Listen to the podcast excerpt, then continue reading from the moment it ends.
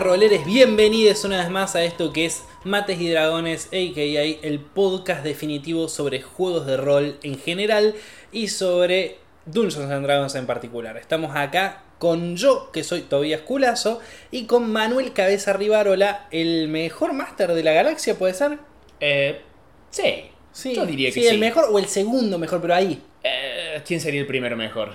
Ah, no lo sé. Ah, vete. Hay que encontrarlo, rastrearlo y matarlo. Sí, pasa que ese no sale mucho de su casa, Claro. porque está dedicado casi exclusivamente a dirigir partidas de rol. Y si no tiene un podcast, además de dirigir, yo no sé qué tan bueno será. En fin. En fin, bueno. Este episodio decidimos, como, como la mayoría de los episodios que, que venimos haciendo en general, decidimos, fue más como una, una introspección de repasar los episodios que venimos teniendo y darnos cuenta, ¡Ey! No hicimos un episodio sobre esto. Parece bastante importante, deberíamos hacerlo. Sí, exacto. Eh, hicimos en su momento un episodio sobre encuentros en el cual eh, hablamos de, de los, los encuentros sociales, hicimos unos encuentros de combate, pero nos parecía que por ahí hacía falta hacer un episodio sobre encuentros y escenas sociales un poco más en profundidad, un poco más específico. Y para ello me parece que lo esencial, o sea, estamos acá hablando de cuestiones que no tienen que ver con ir a pegarle a algo, que no tienen que, ver con ir a resolver un, hech- un- un enigma, sino que tienen que ver con las interacciones sociales de la party. Ahora, vos planteaste esta diferenciación, Sí. que hay dos cosas, que hay encuentros y escenas sociales. Eh, ¿Qué es lo que es cada una de estas cosas? Sí, em, como nuestra diferenciación entre encuentros, aventuras y campañas no es algo que esté en un diccionario, no es una definición globalmente aceptada y no todo el mundo hace esta distinción entre encuentros y escenas, simplemente lo propongo como una distinción capaz útil a la hora de plantearse, che, voy a necesito un momento social en mi partida, necesito prepararme para ello. Eh, capaz esta distinción entre qué es un encuentro y qué es una escena te pueda volver, te pueda ser útil. Sí, en, en su momento, por ahí podríamos retomar el, el concepto que vos habías presentado sobre qué es un encuentro, que vos lo planteaste de una manera muy linda, por ahí no tan clara, dicha así nomás, pero sí muy linda y muy acertada si uno lo piensa, que el encuentro era una pregunta dramática, puede ser. Exacto, donde los jugadores son los que deciden cómo resolverla. Eh, ¿Podrán los jugadores derrotar a los orcos? ¿Podrán los jugadores convencer al alcalde de por favor enviar tropas al calabozo? ¿Podrán los jugadores explorar correctamente este lugar y encontrar la salida? Etcétera, etcétera. Eh, es una pregunta dramática que lleva a los jugadores a resolver una serie de obstáculos para poder contestar esa pregunta. Eh, eso es para mí lo que hace a un encuentro. Es un- una serie, un- es uno o una serie de pequeños desafíos donde los jugadores tienen que usar su cabeza, usar los recursos de, de su hoja de personaje para poder resolver. Eh, y bajo ese arquetipo, digamos, o, o esa estructura, es donde uno se pregunta, bueno, entonces un encuentro social, o sea, Sí. una pregunta dramática donde la forma más obvia o la forma esperada de resolverlo es usando las herramientas sociales, diplomáticas de los personajes. Usar la Claro. persuasión, el engaño, el chantaje, la intimidación, eh, cosas que hacen a mover los labios. La negociación. A la negociación, exacto. Entonces, ¿cuál es para mí la diferencia entre un encuentro y una escena?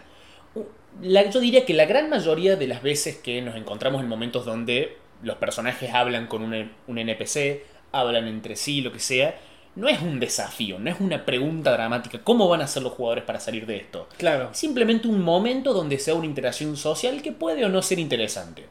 Eso para mí es una escena, que es- sería como un encuentro, pero que no tiene una pregunta dramática. Claro, es, es capaz como una cinemática, pero en la que podés participar. Exacto. Donde capaz se dan como objetivos espontáneos, como capaz sacarle algo de información a un NPC, pero donde no es difícil hacerlo. Te, te, te empujo un poquito más ahí. ¿Qué Decime. onda?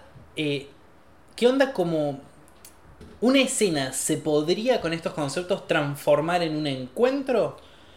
Sí, eh, sí, tranquilamente, como cualquier momento espontáneo donde se encuentran con quizás gente en el camino donde vos esperabas que iban a hablar, pero de repente se da un combate y eso Mm. se transforma espontáneamente en un encuentro. Sí, por supuesto, esta, esta diferencia que yo hago no es para, para mantener estos dos momentos por separado como si fuesen agua y aceite, simplemente yo creo que a mí y creo que potencialmente a otros máster los pueden ayudar a la hora de pensar este tipo de escenas, a la hora de decir, che, hay una pregunta dramática acá que hay que responder, ¿es un encuentro o es una escena? Bueno, pero y, y leemos más fino ese concepto, porque ¿qué, qué sería una pregunta dramática? Por- ¿cuál, es, ¿Cuál es mi duda? Por ejemplo, una escena súper común, súper estándar, el regateo, Sí, eh, que requiere muchas veces que uno utilice sus habilidades, que uno...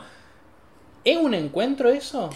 Yo diría que no, yo diría que tiene más en común con, por ejemplo, están explorando el calabozo, se Sí. encuentran con la típica trampa que hay que hacer una tirada de percepción para detectar y una tirada de, no sé, desarmar trampas con herramientas. Mm. Eh, hacen dos tiradas, capaz lo logran, capaz no, pero y nada más que eso. Eso no es un encuentro, no es toda una situación dramática donde cómo van a ser los jugadores para salir de esto. Simplemente un, un pequeño punto de desafío más para Como para interactuar con el mundo. Claro, y para, y para darle la oportunidad a los jugadores a que usen sus habilidades. Mm. Solamente para que sientan que, que pueden expresar su, per- su personaje a través de estas mecánicas Claro. específicas. Que, que eso, para que sientan que no es una cinemática, Exacto. sino que están eh, pudiendo hacer algo. Bueno, ahora que lo pienso, siempre tratando de, de hacer la relación con, con videojuegos, pasa en muchos videojuegos en los cuales vos jugás todo el tiempo que en el momento de la cinemática te da a veces la opción de hacer esto o hacer Claro, lo otro. exacto, sí. Como y, pequeños. y no deja de ser una cinemática. Claro, es una, es una forma bastante útil de poder ver potencialmente una escena. De vuelta, estos son más ideas conceptuales para ayudar al diseño, no son definiciones duras, donde no hay una línea clara que separa a uno del otro, es simplemente yo lo veo como una forma de guiarse a la hora de diseñar estos momentos. Bueno, y, y si vamos a diseñar, vamos primero con el encuentro antes de la escena. Si vamos a diseñar un encuentro social, ¿qué aspectos te parece que estaría bueno tener en cuenta? ¿Qué, qué, qué cosas debería el máster pensar y anotarse y pensar de antes? O por lo menos estar preparado para improvisar una respuesta. ¿Qué cosas tengo que tener preparadas si voy a diseñar un encuentro social? Bien, primero que nada, repasar los primeros episodios de Mates y Dragones. Eh, pueden encontrar, creo, consejos bastante útiles dentro del episodio de Encuentros de Combate Mm. y el episodio de eh, Encuentros versus, versus Aventuras versus Campañas. Como que las ideas generales que aplicamos a encuentros en esos, en esos episodios se pueden aplicar a los encuentros sociales. Y eh, antes de repasar un poco cuáles eran esas ideas, qué cosas hacen a un encuentro social y qué, qué cosas son únicas de un encuentro social. Yo diría que eh, de la misma forma que si uno espera un encuentro de combate, está bueno tener a mano los bloques de estadísticas para ver cuántos puntos de vida tiene, cuánta armadura tiene, cuánto pega, etc. Tener a mano puntos de personalidad de los NPCs con los que piensan que van a interactuar.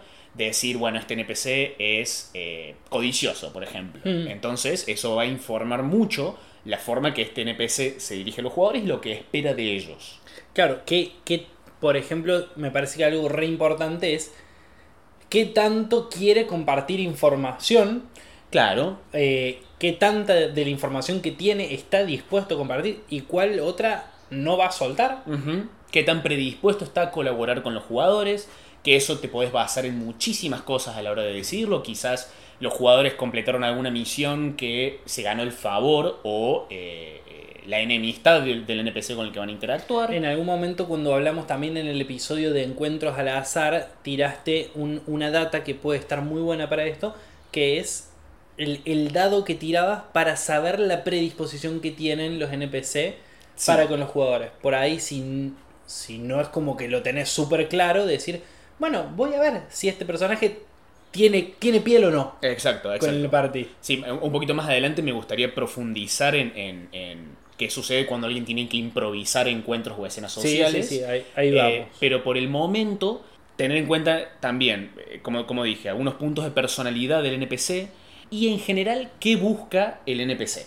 Eh, que no necesariamente es lo mismo que un punto de personalidad. Un, un personaje codicioso también te dice que eso es lo que busca. Busca un rédito honorarios, pero quizás puedes pensar un personaje que es el comandante de la guardia, que es bastante estoico, no le gusta hablar mucho, eh, pero busca lo mejor para la, para la corona, por ejemplo. Claro. Eh, busca llevar a cabo sus tareas de la mejor forma posible. Pensar esos, esos puntos básicos, no te hace falta ser un gran escritor, un gran narrador, ni un actor, ni lo que sea, para, para poder darle un esqueleto al NPC lo suficientemente robusto como para que pueda interactuar con los jugadores.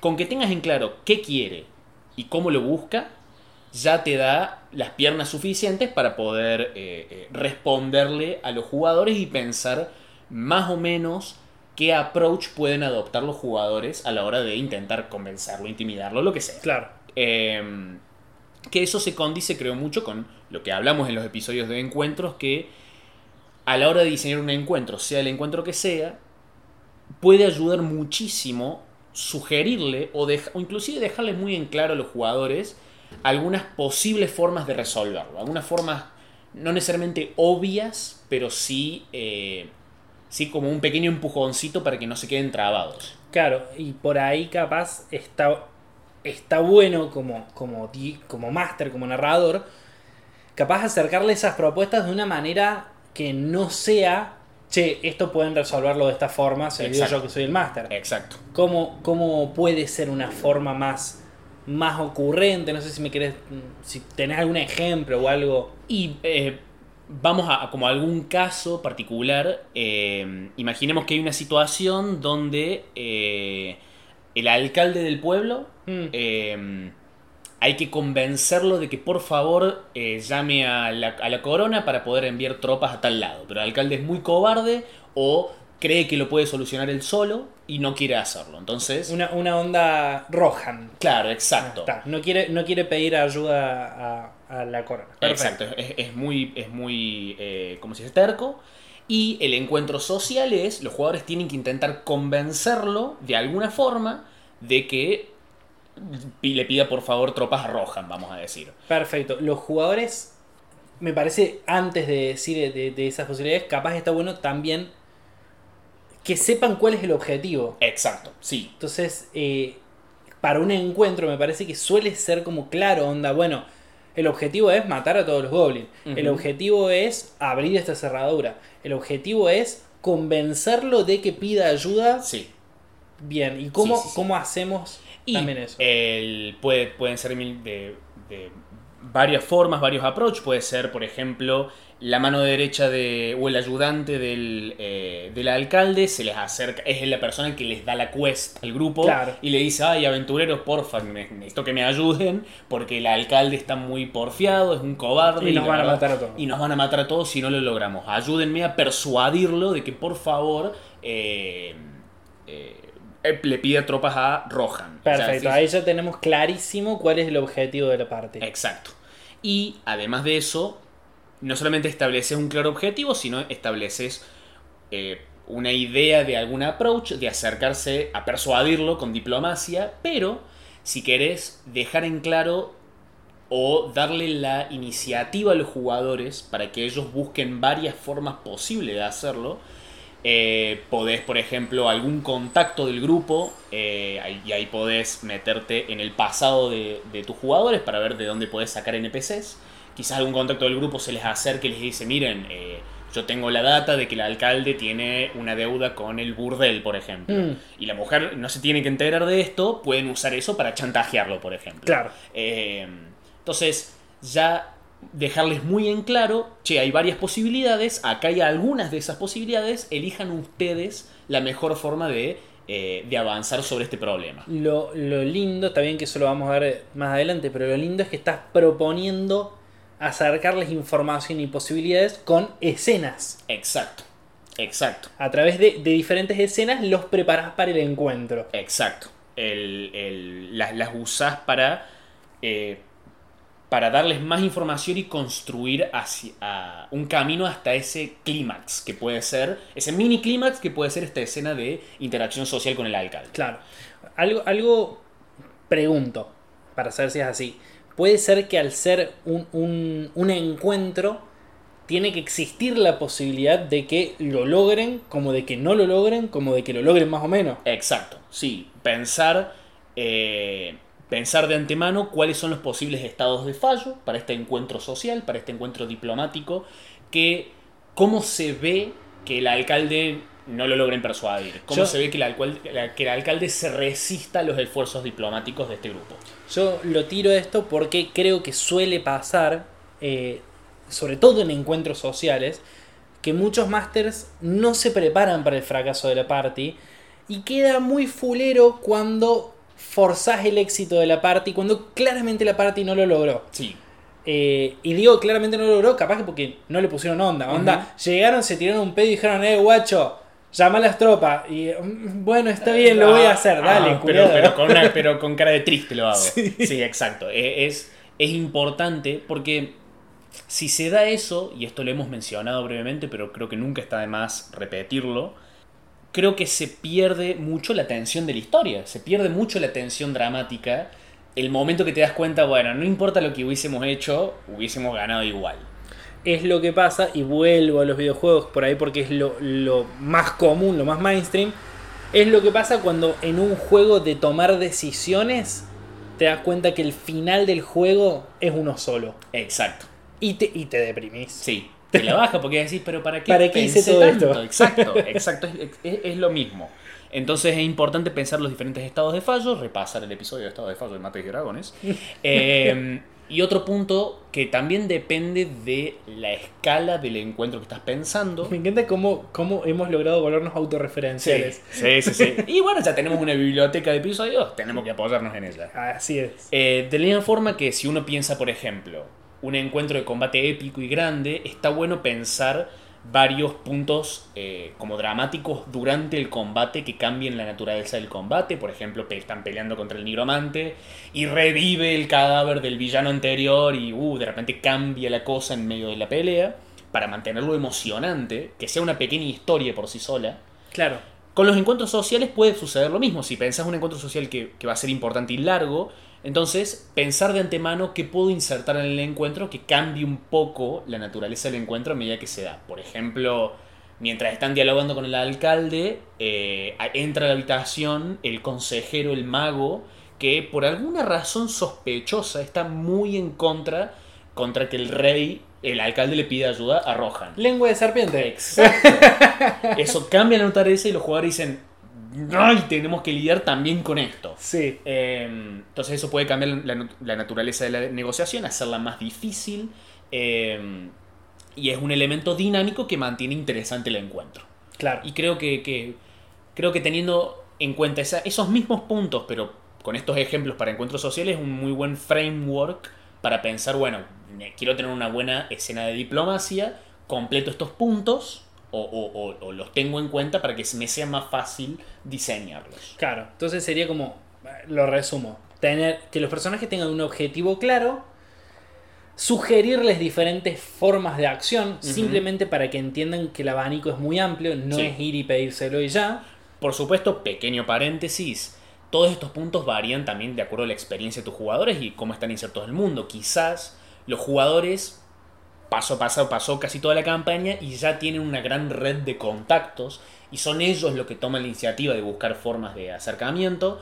Eh, simplemente lo menciono para recordar que nada de esto es una ciencia exacta y dura. No, no, y además que cuando, cuando tu party la acostumbras a esto, ellos lo hacen solos directamente. Exacto. Eh, o sea, vos le decís hay que convencerlo y automáticamente el, el pícaro va a decir, che, yo quiero eh, averiguar entre mis contactos si hay algo turbio con lo que lo podamos chantajear. Exacto. Y, y los jugadores hacen eso, los jugadores después de un tiempo jugando tienen iniciativa. Sí. Eh, Y el tercer y último punto, el, el que, el- que mencionamos, es el modificar esta naturaleza del encuentro durante el encuentro mismo. Claro, que no sea algo monótono y que no sea van a llegar y nada va a cambiar en el mientras tanto salvo el final, Exacto. Exacto, exacto. sino darle como un arco dramático. Exacto, que sea una pequeña historia, casi, una mini aventura de por sí sola, ese encuentro en particular. Eso creo que le da mayor peso y más, lo hace mucho más memorable quizás. Perfecto. Bueno, y ahora vamos al otro. ¿Cómo hacemos cuando queremos diseñar una escena.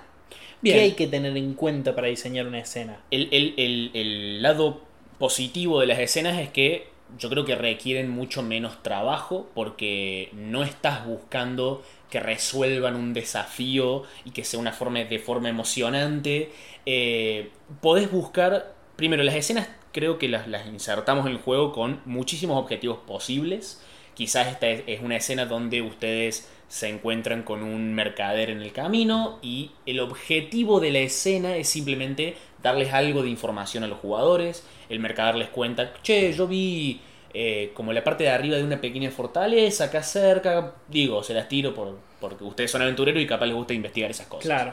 El- Claro, ca- capaz, capaz una escena puede ser tanto, tanto expositiva como de mero divertimento. Exacto. Capaz rellenar huecos, capaz resumir cosas, puede También, ser. ¿en, en qué sentido, por ejemplo? Y supongamos que eh, nada, podemos narrar la escena de una fiesta en la que están los Ah, jugadores. Ahí va, sí, sí, y, sí, sí. y no es que vamos a rolear la fiesta, no me interesa rolear la fiesta. Claro, la, Sí, la- narramos brevemente, más o menos qué hace cada uno durante la fiesta. Sí, listo, ¿eso sería una escena? Yo creo que podríamos contarla como una escena, sí, sí, sí. Capaz no una escena específicamente social, Sí. porque no estás esperando una interacción social específica por parte de los jugadores, sino más bien simplemente Voy a- narrar cómo le pasaron en la fiesta. Voy a poner un ejemplo que tengo muy, muy presente, eh, que un poquito se transformó en un encuentro, pero no.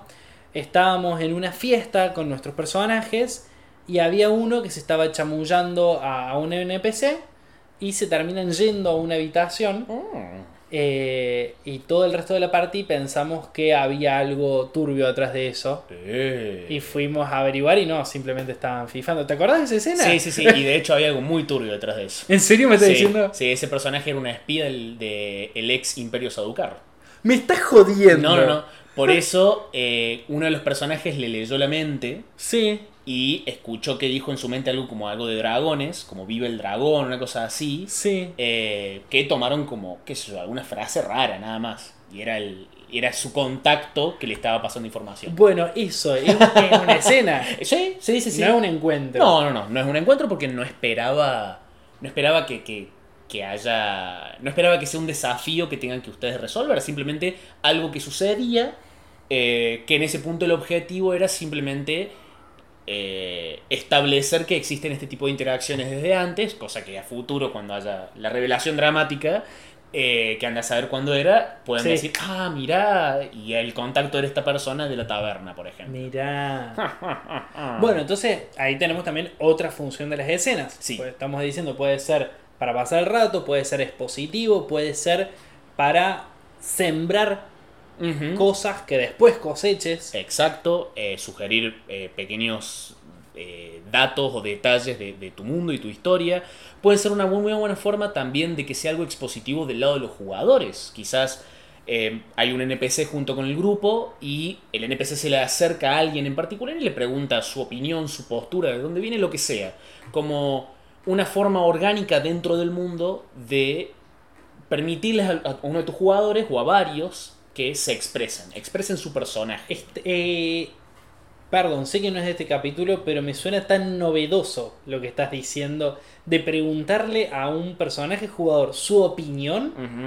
Me parece rarísimo. ¿En serio? Es pasa que los personajes jugadores dan su opinión todo el tiempo. No necesariamente, ¿eh? He, no escuchado, he necesariamente. escuchado poco de NPCs que le pregunten su opinión a los Sí. jugadores. Sí, pero también capaz es porque mm, no, no estamos acostumbrados a jugar con gente muy introspectiva, capaz. Hmm, Eh, o, y esto es lo más común que me pasa, o sí, sí acostumbro a jugar con gente muy expresiva, eh, pero si quiero, por ejemplo, capaz he plantado una semilla de, de algo para, para revelar más luego, y me gustaría saber qué piensa algún personaje en particular sin revelar mi mano. Sí. eh, una escena donde un NPC hace una pregunta o lo que sea, o indaga un poco más en, algo en particular, es una forma de saber qué opina el personaje. Sin, sin yo master quedar expuesto. Exacto.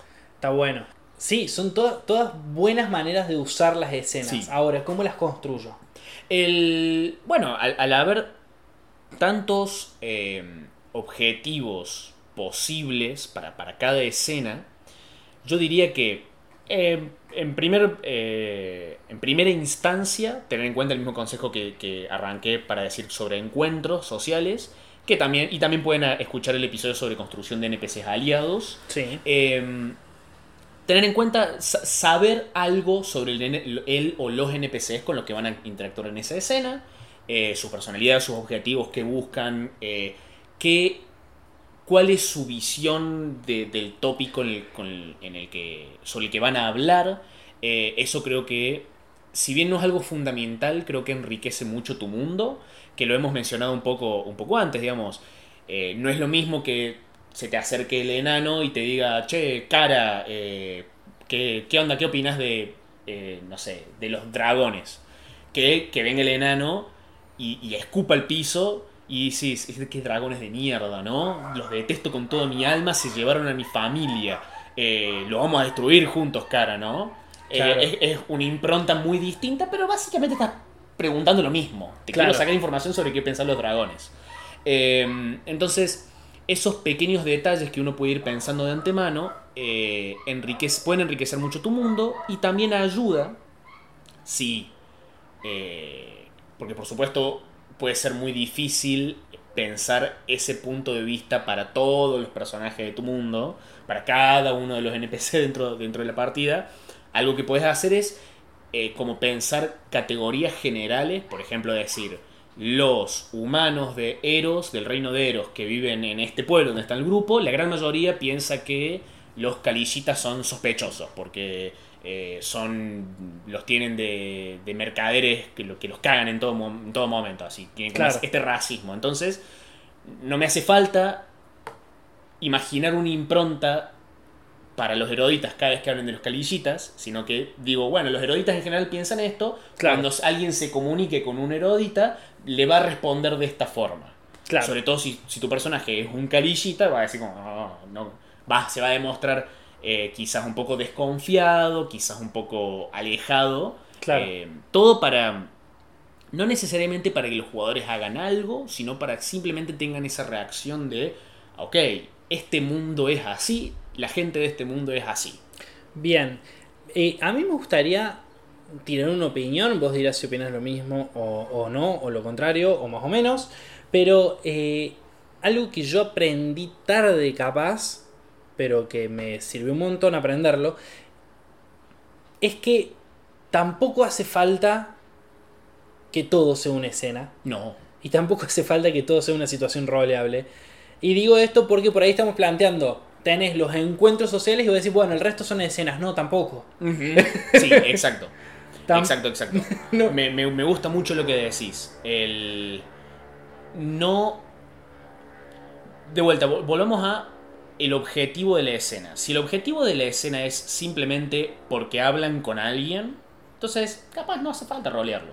O sea, porque simplemente van a hablar con el herrero para comprarle algo, no hace falta rolearlo, ¿no? Si, si, no está, si no vas a buscar dar algo de información valiosa o simplemente mostrar algo de tu mundo en general, de le compran tal cosa y listo, y pasarlo por encima. Y, y, digo, y digo por qué sostengo esto, porque me parece que en general la party no la pasa mal con que todo sea roleable y todo sea escena. Pero se te quema la cabeza como máster. No hay forma de sostener, me pasó, no hay forma de sostener un pueblo más de una partida sin que te mueras. Exacto. Sí, y, con esa mentalidad de todo tiene que tener una personalidad. Y, todo importa. No, no, hay cosas que no importan. El verdulero no tiene algo interesante para decir. Sí, exacto. Exacto, es, es no eh, importa cómo, cuánto sale la comida o qué es la comida. Sí, y, de dónde se la sacan y qué piensa el verdulero del precio actual de los huevos. Como, no, no hace falta, hermano. Pero, eh, capaz, capaz un approach que creo, creo que es el approach que, estoy teniendo actualmente, que es pensar a, todo, eh, a toda posible situación de contacto con NPCs mm. como, sí, va, va, a ser un contacto rápidamente narrado.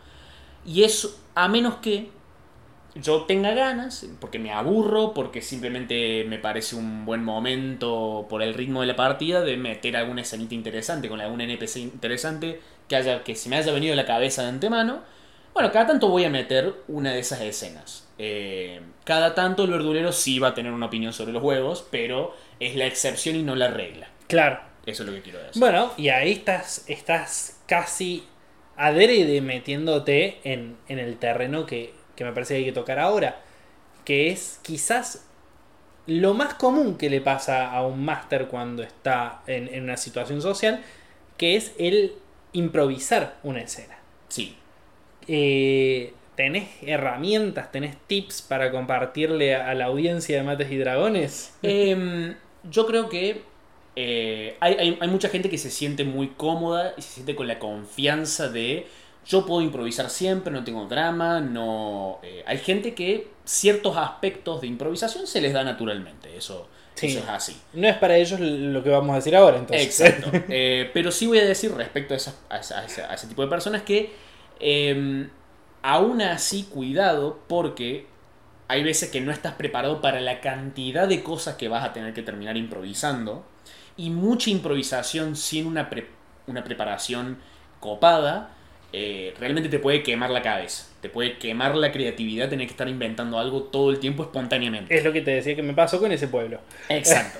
Entonces, cuidado con eso, porque vos, Toby, sos una persona que se le da mucho improvisar, se le da muy bien, pero te encontraste con que todo un pueblo es mucho. Es mucho. es una puta- Entonces, eh, seas alguien que se le da fácil la improvisación, o seas alguien que le tiene miedo, no se siente cómodo, etcétera, con la improvisación, preparar tablas al azar de antemano es una, es una muy buena alternativa. Preparar varios NPCs, podemos eh, usar el manual de jugador, por ejemplo, en la parte de pasados. Cada pasado tiene eh, ideales, eh, ¿cómo se dice? Defectos, virtudes, cosas así, que puedes directamente sacar tal como está del manual y usarlo para generar NPCs al azar. Claro. El herrero, el ayudante del herrero tiene. eh, le, le recopa la justicia y la ley, porque lo acabo de rolear, listo. No, no tuve que inventar nada porque lo saqué todo de la tabla. Mm. Eh, un punto quizás un poco más intermedio, donde decís, no me gusta eh, capaz apoyarme tanto en tablas. Podés diseñar NPCs al azar por tu cuenta. Pensar personajes que te parecen copados. No le pongas nombre ni raza, sino simplemente deja como esta bola de personalidad anotada en algún lado. Cosa que los jugadores se encuentran con eso, lo lees en la hojita, ah, sí. Se encuentran con, y inventas un, no- un nombre.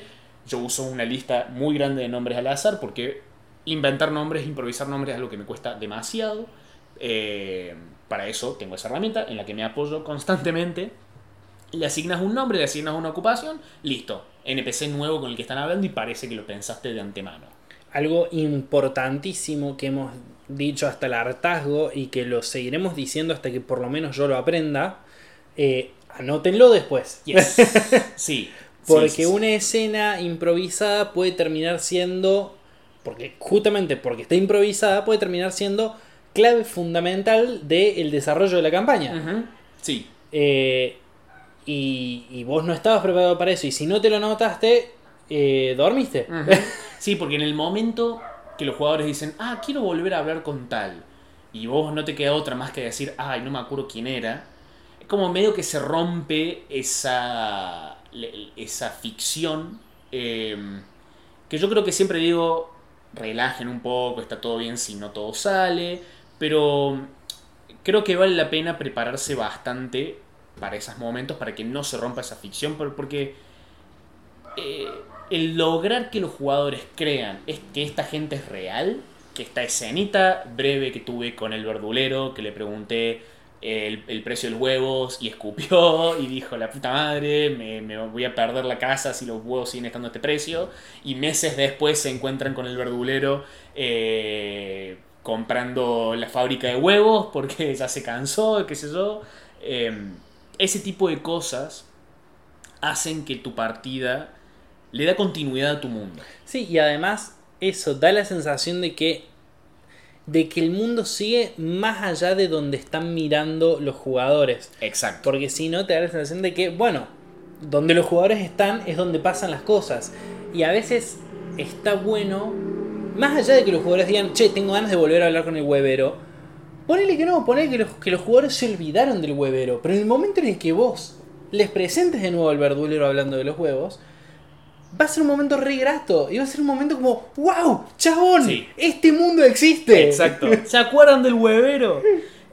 Otros trucos o, o recursos eh, que podéis ir reuniendo pueden ser ilustraciones de NPCs al azar. Mm. Eh, pues yo tengo una carpeta con, con muchas de esas, muchas fotos, imágenes, ilustraciones. Eh, por si necesito sacarme un, un NPC de la galera, lo saco, lo veo y lo puedo describir tal como está, para no tener que improvisar también descripciones físicas. Eh, si a alguien le cuesta particularmente diálogos o, o- o siente que podría mejorar un poco, algo que a mí me ayuda es pensar, inclusive a veces anotar frases, muletillas, pensar, por ejemplo, qué diría eh, un enano que peleó en la Gran Guerra Sí. de tal tema. Y anotarlo, como lo diría el enano. Eh, no- obviamente, todas estas cosas al azar y estas anotaciones breves, no las tengo todas a mano siempre, pero me ayudan sí a como aceitar un poco el cerebro y ponerme en la piel de algún personaje a la hora de tener que improvisar una escena. Claro, por, por ahí te lo notas y, y nunca lo chequeas, pero sí te queda de alguna manera el ejercicio de este tipo de personaje va a hablar así. Exacto. Y además, también por ahí entender y aceptar y abrazar de que en realidad no existen más de 10 personajes. No. O sea, de hecho dudo que existan 10. Lo- lo- los, los tropos, los personajes que hay son pocos y tienen pocas características. Sí. Después, todo lo otro es ornamento, es, es si tiene o no un parche en el ojo, es si tiene o no un acento o se sea, pero los, el tipo de personaje que puedes crear son muy poquitos. Sí. Sí, sí, sí. Y yo me apoyaría mucho en lo, que- lo que dije anteriormente de si vas a pensar un NPC para una escena, de vuelta, inclu- inclusive te aconsejaría que no te pienses en mucho detalle de la personalidad y el pasado, porque realmente puede ser alguien que ven una vez y no lo vuelven a ver más. Pero sí, capaz palabras claves como veterano de guerra, como eh, mercader, eh, odia a los enanos, qué sé yo, cosas así, como para que si algún día decidís que este personaje va a volver, ya sea porque a los jugadores les interesó mucho hablar con este personaje, o porque simplemente te parece divertido volver a reincorporarlo en la historia, ahí podés empezar a desarrollar más los detalles de este NPC.